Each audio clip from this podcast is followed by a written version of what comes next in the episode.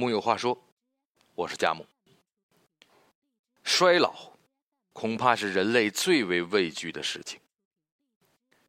在很多文艺作品中，比如电视剧啊、电影啊、小说啊，都把衰老后的生活呈现给了我们，有快乐的，也有悲伤的，还有浪漫的。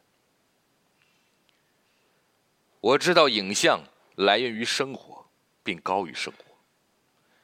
现实之中，年迈之后，如果真的面对阿兹海默或其他一些老年疾病，年轻时总在追求体面的我们，还能保持几分体面？中国已经进入了老龄化社会，开放的二胎政策恐怕一时半会儿也解决不了这个问题。所以，不论主动。或者被动，我们在生活中会见到各式各样的老人：清醒的、昏迷的、健康的、瘫痪的、鳏寡孤独的、老无所依的、皓首苍颜、步履蹒跚的。他们就生活在那里，就生活在我们身边。悲悯谈不上，自怜。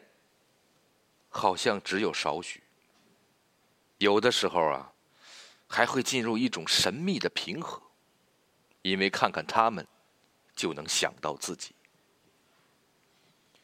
各种各样的老人有着各种各样的故事。勇于离开家庭，选择住在养老院颐养天年的老年夫妻；得了帕金森综合症常年卧床的老爷爷；曾经戎马一生，如今失忆的老司令。当了一辈子教师却不记得自己名字的老奶奶，独居在家几个月没有洗澡的老妇人，还有街头行乞的年长者，满头白发还在做着保洁员的老大叔，听着、看着、经历着这样的故事，盘旋在你脑子里的，是不是有一种难以言说的感觉？有苦，有辣。有心酸，而更多的是疑问：他们为什么会变成这样？当我老了，我又会变成什么样子？他们为什么会变成这样？我们当然可以说这是世间的自然规律。万事万物都要老去，而后消逝，没有什么可以避免。花开花落，也许只有一季，而人的生命，又何尝能从头再来过？有人曾感慨：“管你当年再牛逼，到老了还不是那副德行吗？能吃能走已是万幸，要是插满管子躺在那里让人折腾，想想真不如死了算了。”可话虽如此，求生总是一个人的本能欲望。毕竟归去即空，年轻者也许无法体会这其中的困扰与无奈，却也会在无形中担忧着遥不可知的明天与未来。当我们老了，我们又会成什么样子？以我目前的定义来看，思维健全、肢体能动、生活基本自理、没有病痛折磨，这已经是万幸了，真的不用奢求太多。不有那么一个段子吗？在我们刚出生的时候，我们要努力做什么呢？吃饭、睡觉、补尿床。当我们壮年的时候，我们要做什么呢？挣钱、吃饭、睡觉。当我们老了呢？吃饭、睡觉、补尿床。阿尔兹海默症我们都听说过，也就是俗称的老年痴呆，是老年群体中常见的神经性疾病，通常没有什么发病的前兆，不可逆转，无法治愈。但在养老相关的产业中，对于失智的定义却更为广泛，阿尔兹海默症只能算其中之一，其余的因脑部的蜕变、老化导致的失忆、思维混乱等。统一定义为失智长者。这好像就是我们人类的习惯，习惯把人性解剖为很多类别，也会对人的群体做很多划分。对于各群体，也都会做很多研究。比如，一般男人都喜欢漂亮的女人，大部分人都喜欢有钱人。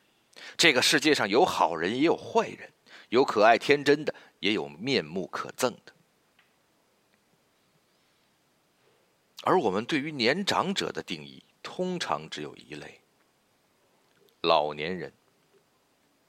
我们把老了的男人、女人、好人、坏人、孤僻者、愉悦者，都放到了老年人这样一个定义里。我们花费许多的时间关注于可爱的孩子与我们喜欢的人身上，却很少有人会特地的研究与关注老年群体。这可能当然也是利益使然。然而，老年群体也是一样的，它依然是个正常的人类群体。如果你有幸去养老院中待过一段时间，你就会发现你看不到的真实也一直在发生着。比如失智的女性，这些女性不是老年人，只是因为智力问题而被送到养老院。这些失智女性总是意外怀孕。九十多岁的老年男性依然有着性需要和性满足，因为拒绝社会老人的五保长者又开始抽烟，并且闹事。做了一辈子善事的老好人一不留神。又排泄在了身上，这就是老年生涯。人老了的确是一件很可悲的事，但这就是事实，任何人都无法避免。撇去这些，人老了的确是不大好看的。任你再有滔天本事，也无法改变和逆转。你的关节不再灵活，记忆不再深刻，脸庞塌陷，行动迟缓，你长满了老年斑和褶子。你看着看着电视就睡着了，你老是忘记吃饭与上厕所，你嫌每次麻烦就任自己穿着秋衣秋裤在院子里走来走去，觉得可悲吗？是的。然而更可悲的是，你很快就习惯了。这也是人的一大特性，总能很快的屈服于现实。也许死亡，反而是一种救赎与解脱。